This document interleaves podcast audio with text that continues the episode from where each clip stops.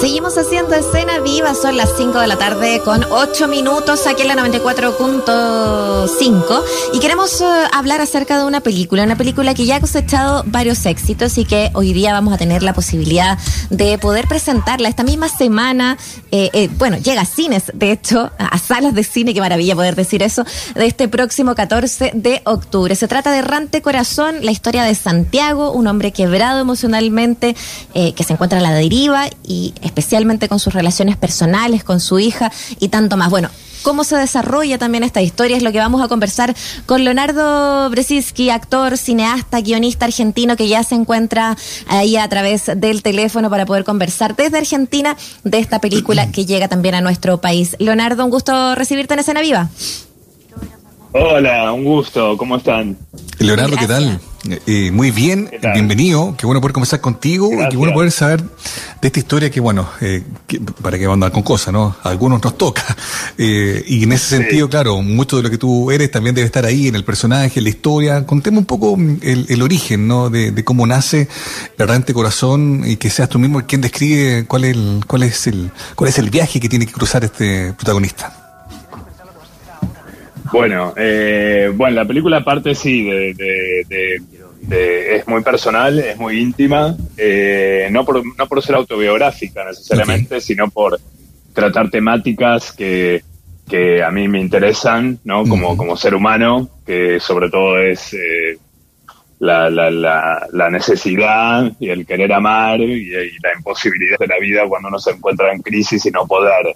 Eh, la película para mí trata del deseo y el dolor de vivir y de amar, básicamente, ¿no? Es un personaje, como decían eh, recién, que, que sí está en crisis con todas las relaciones, pero sobre todo está en crisis con él mismo, ¿no? Claro. Como con, como es, es un personaje que llega a la mediana edad con varios traumas y heridas no resueltos y, y bueno, y es como, como si fuera un, un tipo que está flotando en la superficie del océano y todo el tiempo quiere llegar a tocar el fondo, pero nunca puede, ¿viste? Y tiene que volver a subir a la espuma de la vida. Por eso es como que va tapando y tapando y tapando y tapando y tapando hasta que no se, se le empieza a, se empieza a, a mucho más con la inminente partida de la hija, con las y este miedo tremendo que tiene a enfrentarse a su soledad, digamos. Por más de que está solo todo el tiempo en la película, por más de estar rodeado con gente, ¿no? Porque la soledad no no es lo mismo estar solo,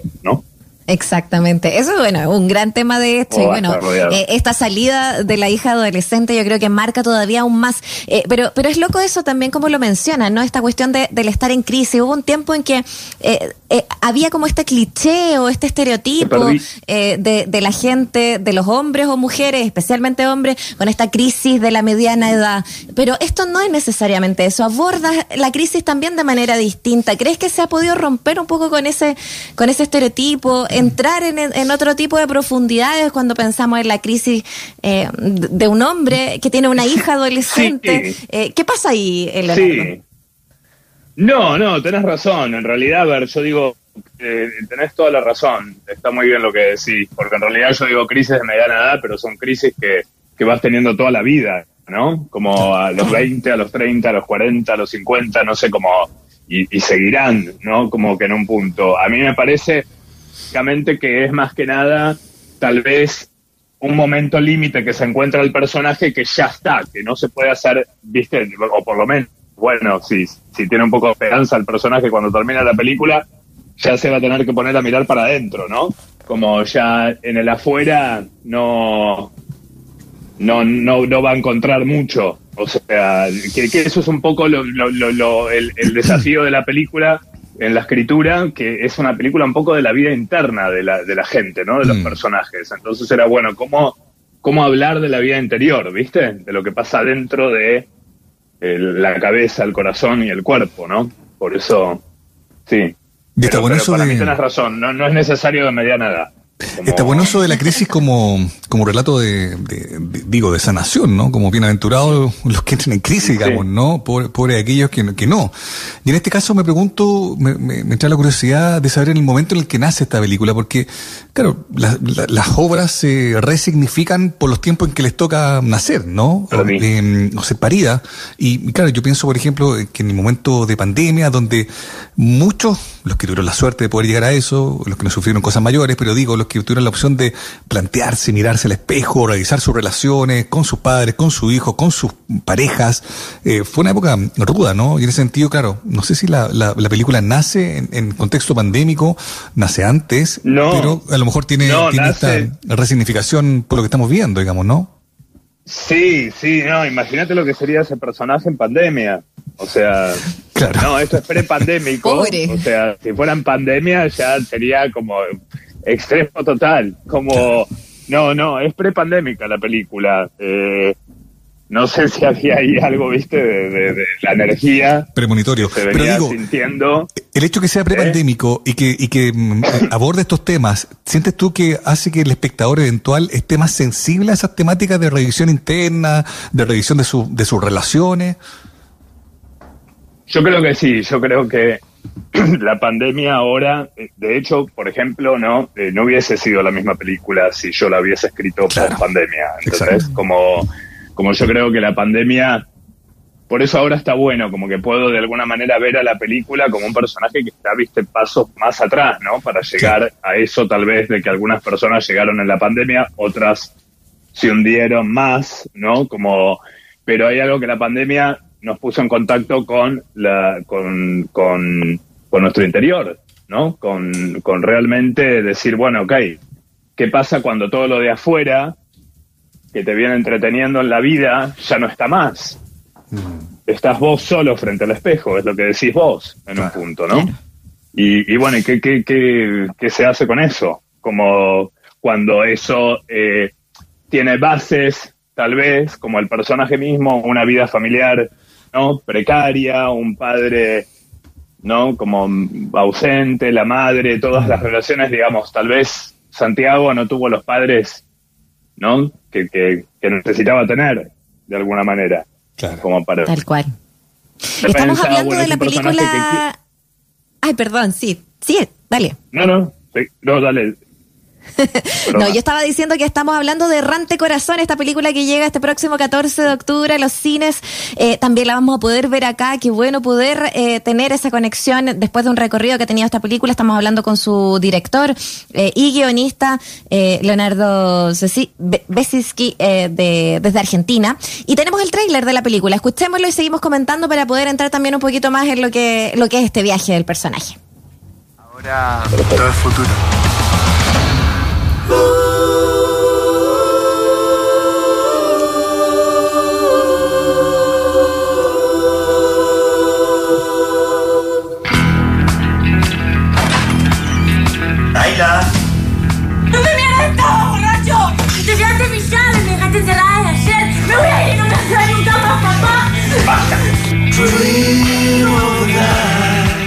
Sabía que habías vuelto. Esta noche es indomable.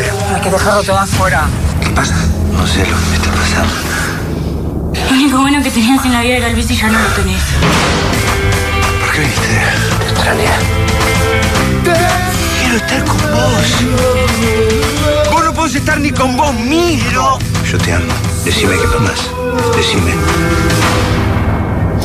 Ahí se escucha, ¿no? Parte de la, de la historia de Errante Corazón, vos no puedes estar ni con vos mismo, se escucha, se cansa de escuchar, ¿no? Y, y bueno, un poco lo que hemos venido conversando, ¿no? Has hablado en, en, varios momentos como de tecnología, como de la metáfora del agua, de hundirse, de, de, recoger algo, de salir a flote, ¿no? En ese sentido, el personaje de la hija, ¿qué, qué viene a simbolizar para, para, eh, para Santiago, ¿no? ¿Es, una isla? ¿Es un, es un, es algo que tiene que recoger para mantenerse a flote? Eh, ¿Cómo es, lo, es la salvación para mí. Salvavía, ¿no? Es, es, el, es, el, es el vínculo, es el vínculo más, más real, es el vínculo más fuerte. Eh, es, es, es, para mí es, es el motor después, el, el, el amor que realmente tal vez puede llegar a, a cambiar a alguien, ¿no? O sea, ese, ese amor que le siente por ella y todos los, las, o sea, no, no, no lo estoy justificando el personaje, pero sí lo, lo, lo, puedo llegar a entender todas las metidas de pata que se mete, que se manda con ella y, y la daña, ¿no? Por momentos, pero también la ama. Entonces creo que, que la hija se convierte como en el, en el único amor, ¿no? Verdadero del personaje. Eh, y que es el que da tal vez esta posibilidad de, de, de cambio, ¿no? Al final. Claro que sí. Oye, ¿y eso cómo lo fueron trabajando? Bueno, con la actriz y con el actor, con el protagonista, que es Leonardo Sbaraglia. Eh, ¿cómo, ah. fue, eh, ¿Cómo fueron trabajando también el, realizar esto, el ir moldeando este personaje, eh, el cómo eh, también deambular en este viaje que al final termina eh, también pasando por, por varios lugares como eh, bastante reconocibles de, del continente, ¿no? Está Argentina, está Brasil, bueno, está el espacio íntimo también, pero ¿cómo fue ese trabajo con, con Leonardo? Bueno, trabajar con, con Esbaraglia fue un placer, un honor, admiración. Es un actor ultra apasionado y bueno, yo soy un director primerizo como eh, y sin embargo la confianza de él la entrega, leyó el guion, le gustó mucho el, el papel, el, guion y lo entregó todo. O sea, no entonces en eso, como, viste, cuando te sentís como ultra agradecido, ensayamos mucho, fueron como cuatro semanas de ensayos, lo que más se trabajó fue en encontrar un poco como la energía del personaje, ¿no? Eh, que tal vez Leo como, como en su personalidad es mucho más tranquilo, es mucho más, ¿no? Eh, mm. Es distinto. Entonces fue todo un desafío para él eh, muy exigido. Filmamos muy rápido la película, se filmó en cuatro semanas, ¿no? Por un tema de presupuesto. Teníamos seis semanas, pero bueno, tuvo que reducir. Mm. Eh, pero creo que algo de esa aceleración sirvió también, ¿viste? No, no, no parábamos un minuto. Y, justo, justo que lo mencionaste, Leonardo, como que me, me saltó, ¿no? Como, claro, porque lo que uno comúnmente sabe en el mundo audiovisual los presupuestos son acotados, siempre se está como luchando contra los plazos. Pero claro, me preguntaba si en el intento de darle como urgencia y, vértigo, digamos, a, la historia, no habrá sido bueno lo que acabas de describir, ¿no? De que haya sido como acotado el tiempo de rodaje. Y es como yo soy un optimista, ¿no? Nato. Entonces todo lo que venía, viste, todas las malas noticias que iban cayendo cuando estás por filmar, como que todo trataba de transformarlo en bueno. ¿Entendés? Bueno, ok, lo que estás diciendo vos, nos va a servir por la urgencia. En el medio tuvimos que dejar muchas escenas de lado que estaban escritas y no llegábamos a filmarlas, ¿viste? Como, pero, pero la verdad es que estoy contento igual. Como, sí, y hay algo de eso que es verdad, que al, que al no parar, al no parar y tener esa urgencia era bueno, ok entonces, eh, pero no, fue fundamental la entrega de, bueno, no, no habría película si no fuera por él, la verdad, ¿no? Si, si, si su personaje eh, no, Efectivamente, es un actor, bueno, no solamente súper reconocido y querido en, en Argentina a través de, de, las últimas producciones también que, que, ha realizado, como los mismos relatos salvajes o, o, o, Finde o, o, Dolor y Gloria y tanto más. Eh, es parte de una filmografía que habla también de un actor súper versátil que hoy día también es súper reconocible, por eso eh, seguramente también atrae también eh, a, a, un diálogo, ¿no? Con el público bien latinoamericano, una historia como reconocible también ahí, eh, súper familiar. Eh, hay un trabajo también ahí que dejarle. ¿Cómo ha sido el recorrido también de la película mm, Leonardo en, en, en, otros países? Latinoamérica, por ejemplo. No, eh, claro, no. Primero quiero, quiero decir que también, eh, aparte de todo lo que nombrás, eh, otra característica, más allá de la que todos saben de, de, de es la nunca conocí a un actor tan apasionado como él. ¿Entendés? Como, y eso la verdad es que me enamoró eh, filmando la película. Como era algo que vos decís, no puede ser que una persona que está trabajando a full desde hace 30 años en, el cine siga con la misma pasión, ¿no? Como la de un chico de 15 años. Entonces eso fue Qué agradable trabajar así, pues. No, no, la verdad que sí, la verdad que sí, fue como una bendición. Y después la otra parte de la pregunta, ah, bueno, y, y recién se acaba de estrenar en HBO Max Latinoamérica, y bueno, y es todo, y es todo muy raro porque son todos, viste, como redes sociales, mensajes, un montón de, de gente muy tocada por la película que llegan de distintos países.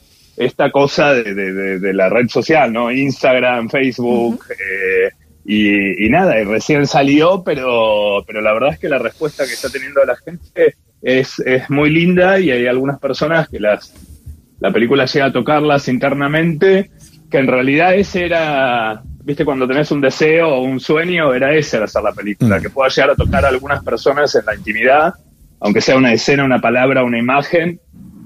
Y bueno, y esas cosas que tiene el cine, que, a mí me gusta, que es cuando veo una película y estás pasando por un momento o similar o hay algo que te puedes identificar y te hace sentir menos solo, ¿no? En la vida. Claro, Como salís. Eso.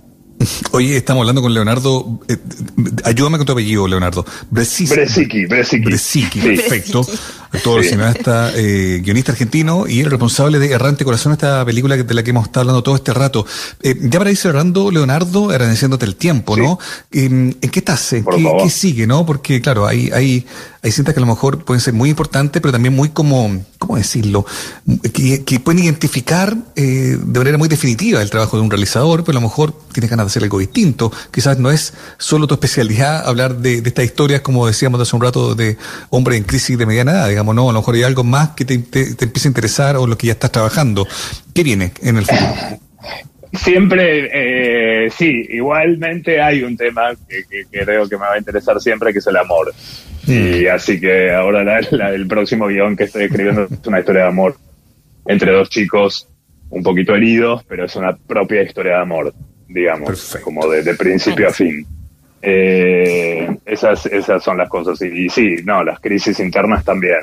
Hablar de la, de la vida anterior, del amor, de esos temas van a estar siempre, creo. Perfecto, eso, ese va a ser tu Y las relaciones filiales. Eso, y lo estaremos, lo estaremos mirando entonces por Leonardo, ¿no? Muchas gracias. Muchas gracias a ti por la conversación y mucho éxito con lo que viene también. Nosotros esperamos la película entonces para el 14 de octubre en cine. Un abrazo hasta Argentina. Bueno, un abrazo y ojalá que mucha gente vaya al cine a verla ya.